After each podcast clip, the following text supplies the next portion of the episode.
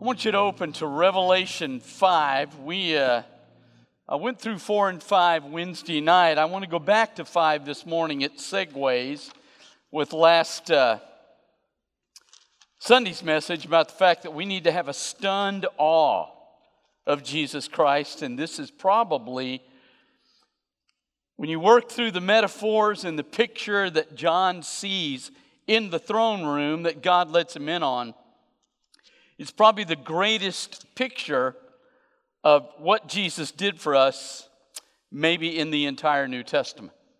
It sort of explains, in a very real sense, with all the metaphors in it, the Gospels that we see Matthew, Mark, Luke, and John. We're going to start in Revelation 5. I want you to turn there. Matter of fact, this is where we're going to go. So listen carefully. It was interesting I was reading this morning on the internet, and there was an article that discussed, oddly enough, in a, in a I think it was on Fox News, that discussed the fact that if you get a sense of awe in your life, and it really didn't mention Jesus or anything, his name came in there, but it wasn't the intent of the article, but that if you got a sense of awe in your life, that it would impact you in a lot of different positive ways. One of which, interestingly enough, was it would ease depression in your life. So I want us to look carefully at what it said. We're going to work through this verse by verse. So, uh, who cares about pro football? No one. College hasn't started. We got plenty of time. We're strolling today. So, walk with me and I pay attention to everything. John's in the throne room. He sees God the Father on the throne. Now, listen, because if you don't pay attention to what he says, you miss the whole construct. Listen to what he says. And I saw on the right hand of the one sitting upon the throne a book written within and without and sealed with seven seals. So he looks in the throne room. He sees God, who is sovereign, that's what it means. That's the image of him sitting on the throne, that he can do anything. Anything. That there is nothing that he cannot do. He's God. But watch. Because what John says is he sees in God's right hand a book. So God's holding it out, it's in his hand. Ostensibly, under his control. Now, this book is the key to our future. See, it was seven seals, and that day was an inheritance. Now, the only way for the inheritance to be given to those who are supposed to inherit this is for all seven seals to be broken. And those seals have to be broken by the right person. Not just anybody can come up and break the seals. Now, for us in this room, there are four things in this book that we had when we were in the garden, and then when we chose to disobey God, remember He put us in there and He said, You can have anything you want. There's one tree in the middle, don't eat from it. You can do anything else you want, just don't eat from that one tree. We ate from it and we caused the inheritance to be sealed. He sealed it, but it really is because of our sin, and we lost four things that are in this book. Number one, we lost God. He had to push us out. Bible said he came down and met with him each day. That's gone. So we've lost him. We have no relationship with him. We are broken, and that's the problem with us. We crave inside, whether we understand or not, we crave a relationship with him. Well, that's lost. That's in this book that's sealed that we can't open. Second thing we lost was each other. And Adam and Eve, prior to the fall, had a perfect relationship. After, when, when God confronted them, what did Adam and say? He said, Look, God said, How did you know you were naked? He said, Well, the woman, doesn't even remember, the woman you gave me. So he blames God and so now their relationship is busted, as is ours. The reason we live in a world where we hate each other. is because the only way to be able to love each other is inside this book on the Father's hand. We lost that. We lost the world that was meant to bless us. This is now not a blessed world, it is a cursed world. Our work is hard. There are things in this world that damage us. We lose children. We have all sorts of issues. This world breaks us and bites us and hurts us. It is not the world He made for us. We've lost that. That's in this book. The renewal of that is inside this book that is sealed. And then we lost ourselves. There was a psychologist years ago who said, he said, if I could get every person to get rid of their guilt, he said, I would clear and clean out every psychiatric hospital in the country. We are riddled with guilt. We feel shame, we feel embarrassment, we feel hurt. So we have four things inside this book that we want back. We want Him back. We want a world that's good. We want to be able to relate with each other and be healthy with each other and like each other and enjoy each other and be okay with each other. And we want to be okay. So, all those things that we lost are sealed up in this book. That is the inheritance God had for us. It is in there. Now, watch. God has it in His hand. Why? Because He wants us to have it. Loves us, adores us. Bible says we're the apple of His eye. He wants us to have what's in the book. So here's the problem, though he can't open it. You say, well, wait a minute. He's God. Do anything he wants. Could open and he would. But he can't. Look at this. Verse 2 I saw a great angel proclaiming with a loud voice who is worthy to open the book and to loose its seals? And there was no one found in heaven or upon the earth, neither under the earth, to open the book, not even to look into it. So here's God holding the book. He wants us to have it. He sends an angel out who obviously yells loud enough that all of heaven can hear, under the earth, on the earth, in heaven, it's loud enough, everybody hears it, and the response is a deafening silence. There is nobody that can open the book. Why did God send the angel out? Because he can't open it either. He said, Well, why can't he open it? Because of this. now, listen. You stay where you are, but I want you to listen to the book of Genesis, chapter 2. And the Lord God commanded the man, saying, You may surely eat of every tree of the garden, but of the tree of the knowledge of good and evil you shall not eat. Now listen, for in the day that you eat of it, you shall surely die. That doesn't mean you cease to exist, but you die in the sense that you lose those four things. We lost those. God told us don't go here or you lose it all. We said, we don't believe you. He cannot just overlook his promise. He cannot negate his word or he's untruthful to his word. He cannot just ignore this because then he's untrue to his holiness. Because of his holiness and because of his word, he can't open the book that he holds in his hand because he wants it open for us, but he can't open it because his holiness and his word demand that he stop there. So, listen to John. And I began to weep greatly because there was no one found worthy to open the book nor to look into it. And one of the elders said to me, Stop crying. Behold, the lion from the tribe of Judah has conquered the root of David to open the book and its seven seals. Now, it gives you two metaphors, right? An elder one of the 24 elders, comes to John and he says, Hey, I, I, know this looks bad, but listen, it's okay. Now, listen to him. He says, I got a lion and a king. This lion, his ferocity, and this king's standing. He's big enough to break the seals. There is hope.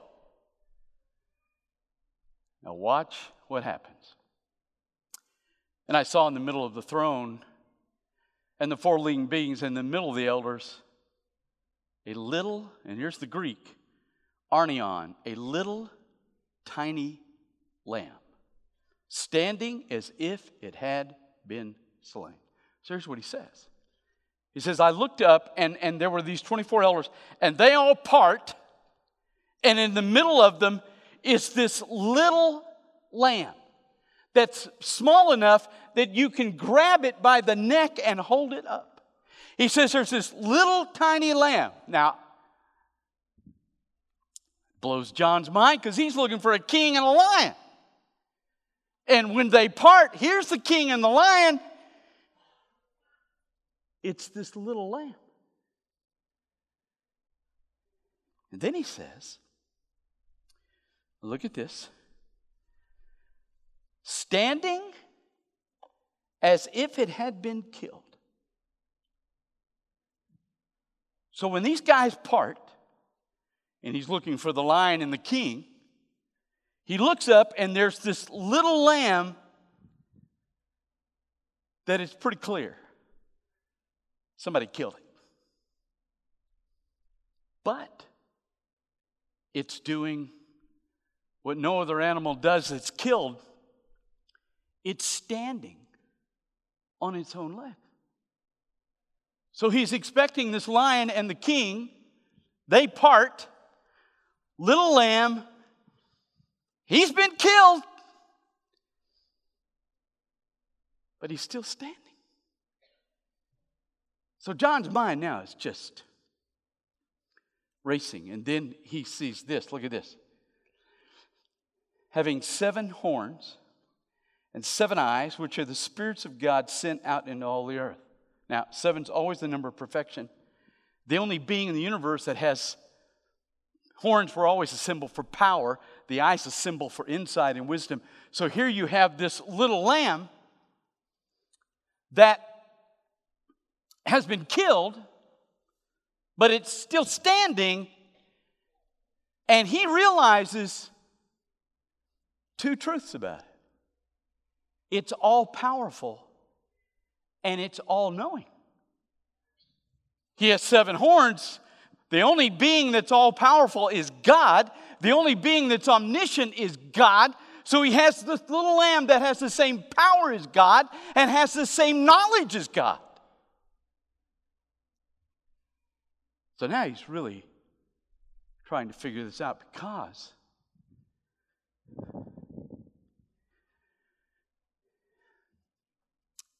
if you are all powerful, how do they kill you? Or maybe they trick you. No, because you're omniscient. So if you see and know everything, and you can conquer everything, how do you die? How does that happen?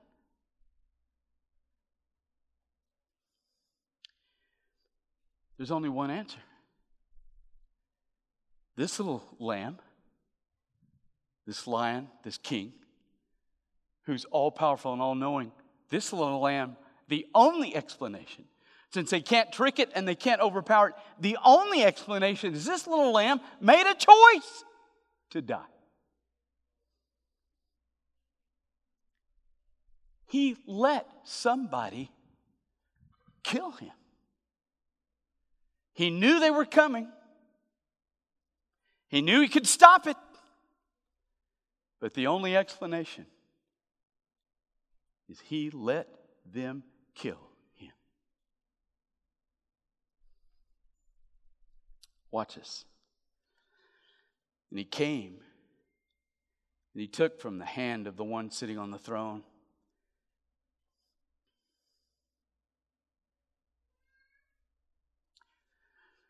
Whenever he took the book, the four living beings and the 24 elders fell before the Lamb, each having a harp, golden vials full of incense, which are the prayers of the saints. And they sang to him a song You are worthy to open the book. You're worthy to take it, you're worthy to open it, because you have been slain and you bought back to God in your blood. Little guy who's got the power and the knowledge of God chooses to let them kill him.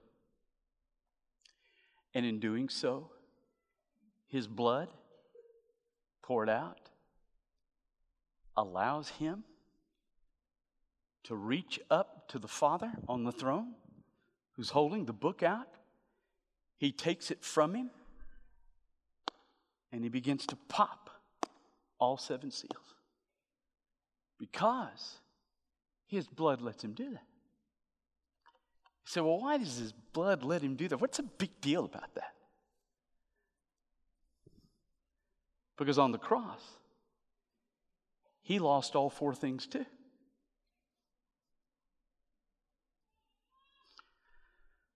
On the cross, he said, My God, my God, why have you forsaken me?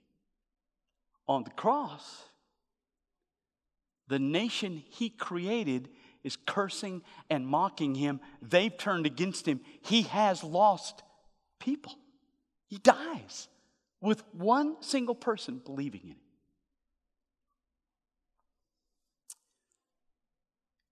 He's damaged, not with shame and guilt. He's damaged with the cause of our shame and guilt because the Bible says in Second Corinthians that he became sin for us. So he doesn't just carry our guilt, he has our sin. And the world that he created, that should have been a blessing, will become the place where he will die. So, all the things that are in this book that God's holding out that he can't open, his son could because he tasted our death on that cross. In every part that we have died, he died that day. Tasted it all. So he, God the Son, is alone worthy to break open our inheritance. What's the result? He did it out of every tribe, tongue, people, and nation. There's nobody it's not available to. He made us two things a kingdom to our God and priests. So we're part of God's kingdom. He is now our king. And we're now priests in the sense that our job is to leave this room and tell people there really is a Savior and He's the only shot you've got. You say, well, that's a great story. How do you know it's true, really? Because of what John saw. He saw him killed, right? But he saw him standing because he's resurrected. He said, What does that prove? It proves everything. When the day comes that I die and I go in the ground, I'm not coming out because I'm going in because of my sin. He came out because he died for my sin, not his own.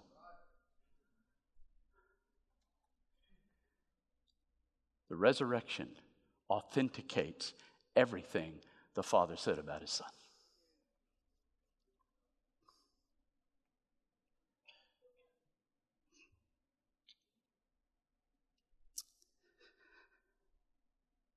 I saw, heard voice of many angels encircling the throne, the living beings and the elders, and their number was myriad of myriad, thousands, thousands saying with a great voice, The Lamb is worthy, who was slain is worthy to receive power, riches, wisdom, strength, honor, glory, blessing. every creation in heaven and upon the earth and under the earth and upon the sea, and all the things in them. Everyone who heard said to the one sitting on the throne and to the Lamb, blessing, honor, glory, power, forever and ever. And the four living beings said, Amen. And the elders fell and worshiped. How can you not worship at that truth? And you know what that means? When he first came, he's a little lamb that could have stopped his death, but he didn't. But now, he has all the glory, all the power. When he comes back, it's a different day. Right now, you can have the seals broken. You can get the Father back in a personal, experiential relationship. You can be given the power to be able to love people you can't love without Him. You can restore relationships. You have two people that love Jesus in a marriage. There's no reason not to fix that. You can understand that you don't have any guilt anymore because of Jesus Christ. And even in this world, you're going to be okay because Paul said, I've been knocked down, but I've not been knocked out. Nothing can knock you out in the power of the Holy Spirit in your life. And then when I die, I know him perfectly. There's not a person I see I don't like or I'll lose. I have no guilt, and I live in a world that's nothing but rich. All of that because God's Son could have stopped it, but chose to die. He is worthy of worship. Let's pray.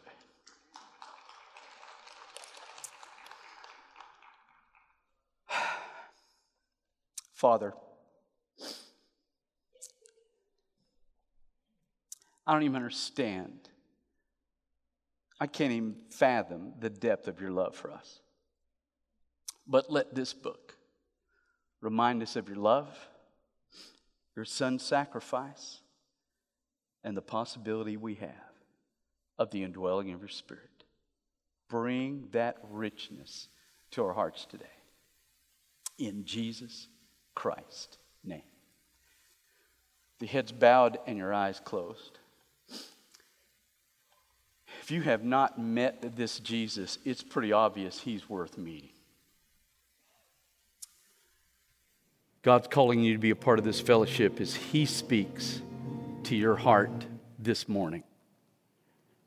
You come.